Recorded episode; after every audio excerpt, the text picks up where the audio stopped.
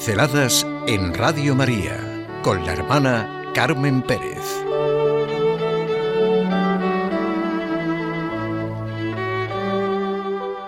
Ser mártir, un testigo. Verdaderamente, el hablar con los demás así, desde el corazón, donde hay dos o tres, Él está en medio, Él está en medio.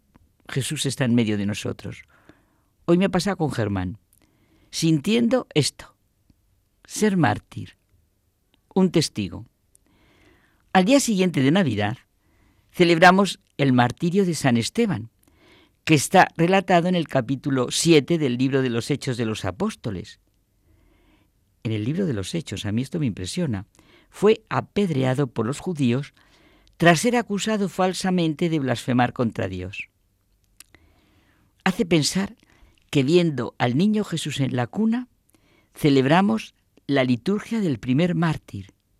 E insisto, relatado en ese libro tan magnífico de los hechos de los apóstoles, los primeros, y precisamente al día siguiente del día de Navidad. Puede parecer extraño, como dice el Santo Padre, unir la memoria de San Esteban al nacimiento de Jesús, pero guarda una profunda relación, pues el niño Jesús es el Hijo de Dios hecho hombre, y salvará la humanidad muriendo en la cruz.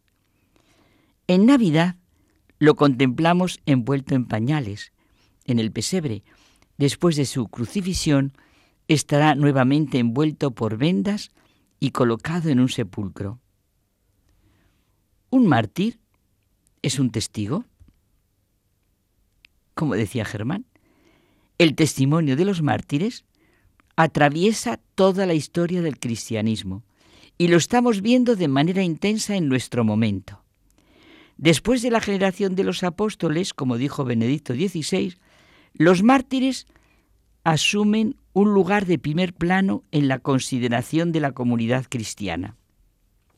En los tiempos de mayor persecución, su elogio alivia el arduo camino de los fieles y anima a quienes buscan la verdad a convertirse al Señor, por eso la Iglesia, por disposición divina, venera las reliquias de los mártires y los honra con sobrenombres como maestros de vida, testigos vivos, columnas vivas, silenciosos mensajeros.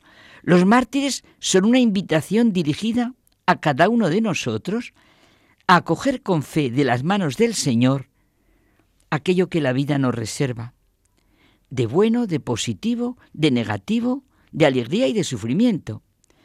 Todos tenemos momentos de dificultad, de angustia, de pérdida. La confianza en Dios, la certeza de lo que supone la redención de Jesucristo, nos ayuda a vivir todo como crecimiento en la fe y a una gran maduración interior que nos lleva a un trato y relación mucho más rica, comprensiva, llena de respeto hacia los demás. Todo contribuye a nuestro bien. Todo es redención si así lo vivimos. Como dice Luigi Giussani, todo puede transformarse. Nuestras miserias, nuestras angustias, el mal, el dolor, el esfuerzo para poder vivir, la minusvalía física o moral, el aburrimiento e incluso la resistencia ante Dios, y mostrar admirablemente los efectos de su transformación, si se vive en relación con la verdadera realidad, si se ofrece a Dios, si se vive de la mano de Cristo. Esto es ser santo. Es lo mismo que dice San Pablo. ¿Quién o qué nos puede separar del amor de Cristo? La tribulación, la angustia, la persecución, el hambre, la desnudez, el peligro, la espada. En todo vencemos de sobra gracias a aquel que nos ha amado. Bueno, y el todo lo puedo en aquel que me conforta, que puede ser una rica muletilla para nuestro diario martirio. Todo lo puedo en aquel que me conforta. El mártir nos enseña a perdonar siempre.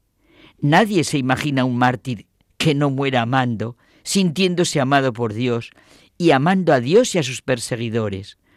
Jesús es nuestro camino, nuestra verdad y nuestra vida. Esto tiene que ser, pero vamos, carne de nuestra carne y sangre de nuestra sangre. Él murió perdonando. Padre, perdónales porque no saben lo que hacen. Y el primer mártir así lo hace. No maldice a sus perseguidores, sino que reza por ellos. Dobló las rodillas y gritó a gran voz, Señor, no los culpes por este pecado.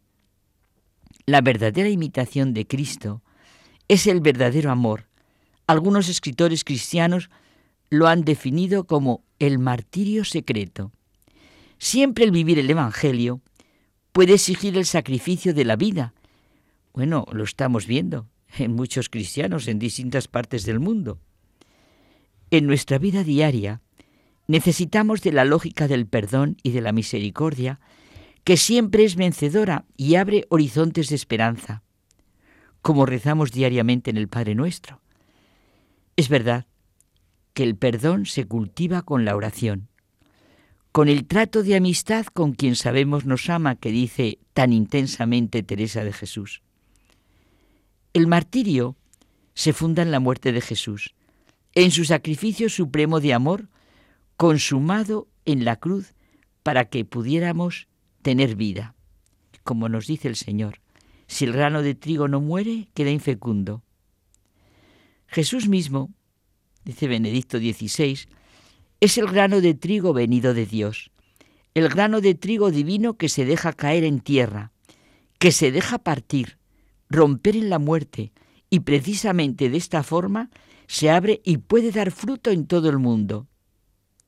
Y como el mismo Benedicto XVI decía en una audiencia, probablemente nosotros no estamos llamados al martirio, pero ninguno de nosotros queda excluido de la llamada divina a la santidad, a vivir la existencia cristiana, y esto conlleva tomar sobre sí la cruz de cada día.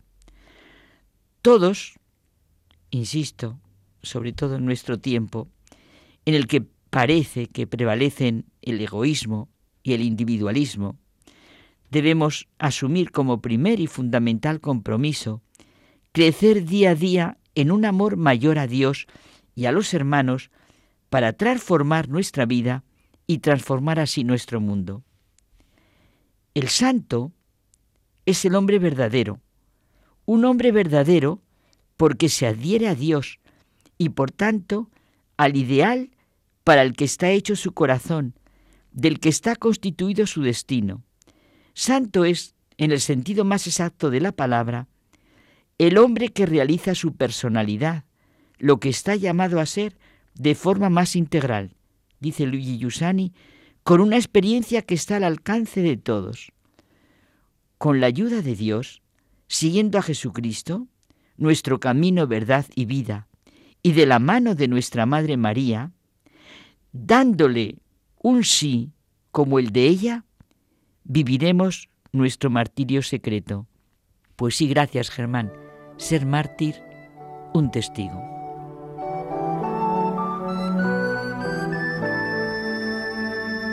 Pinceladas en Radio María con la hermana Carmen Pérez.